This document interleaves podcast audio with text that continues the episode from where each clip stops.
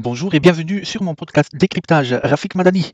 Le sujet qu'on abordera aujourd'hui est la volonté de la Russie de construire un troisième empire, deuxième partie, la fabrication des mythes. L'exemple géorgien montre comment fonctionne le mécanisme de l'impérialisme russe contemporain. Ce récit, promu par les autorités et les médias qu'elle domine, est ensuite assimilé par les citoyens russes et gagne souvent aussi la reconnaissance des leaders d'opinion en Occident. Dans le contexte de la construction de récits historiques pour le public russe comme base de l'agression militaire, le récit des origines de la Russie moderne est crucial. Dans la tradition nationaliste qui est devenue dominante à l'ère Poutine, la source de l'État russe est la Russe de Kiev, avec sa capitale Kiev, où Saint Vladimir a été baptisé.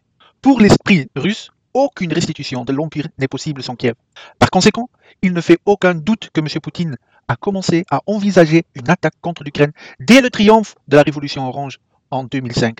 C'est à cette époque que les analystes du Kremlin ont probablement remarqué pour la première fois l'inclinaison croissante de la société ukrainienne vers l'ouest, ce qui, du point de vue russe, pourrait potentiellement annuler toute possibilité de reconquérir Kiev.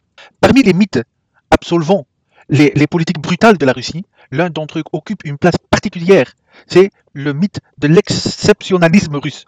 Il propage la croyance que la Russie ne peut pas se développer comme les autres pays, en raison de sa position géographique unique englobant, par exemple, de grandes zones de permafrost et de sa vaste masse terrestre par rapport à une population relativement clairsemée, cette croyance sert à justifier à la fois les revendications territoriales de la Russie et son incapacité à mener des réformes internes, car une administration efficace est impossible administrativement sur un si grand territoire. Pourtant, une simple comparaison entre la Russie et le Canada montre que l'ensemble du récit n'a aucun sens. La mise en place et la propagation de mythes sur les droits russes sur les territoires d'autres États repose, entre autres, sur le fait que la distinction entre la Russie et son héritage impérial est floue.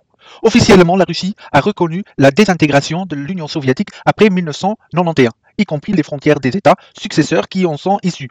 Pourtant, il est évident, aujourd'hui que cette reconnaissance n'a pas signifié une véritable rupture avec le passé.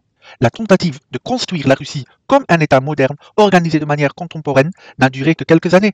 Les échecs des, des premières années d'Eltsine ont remis la Russie sur la voie de la reconstruction de l'Empire.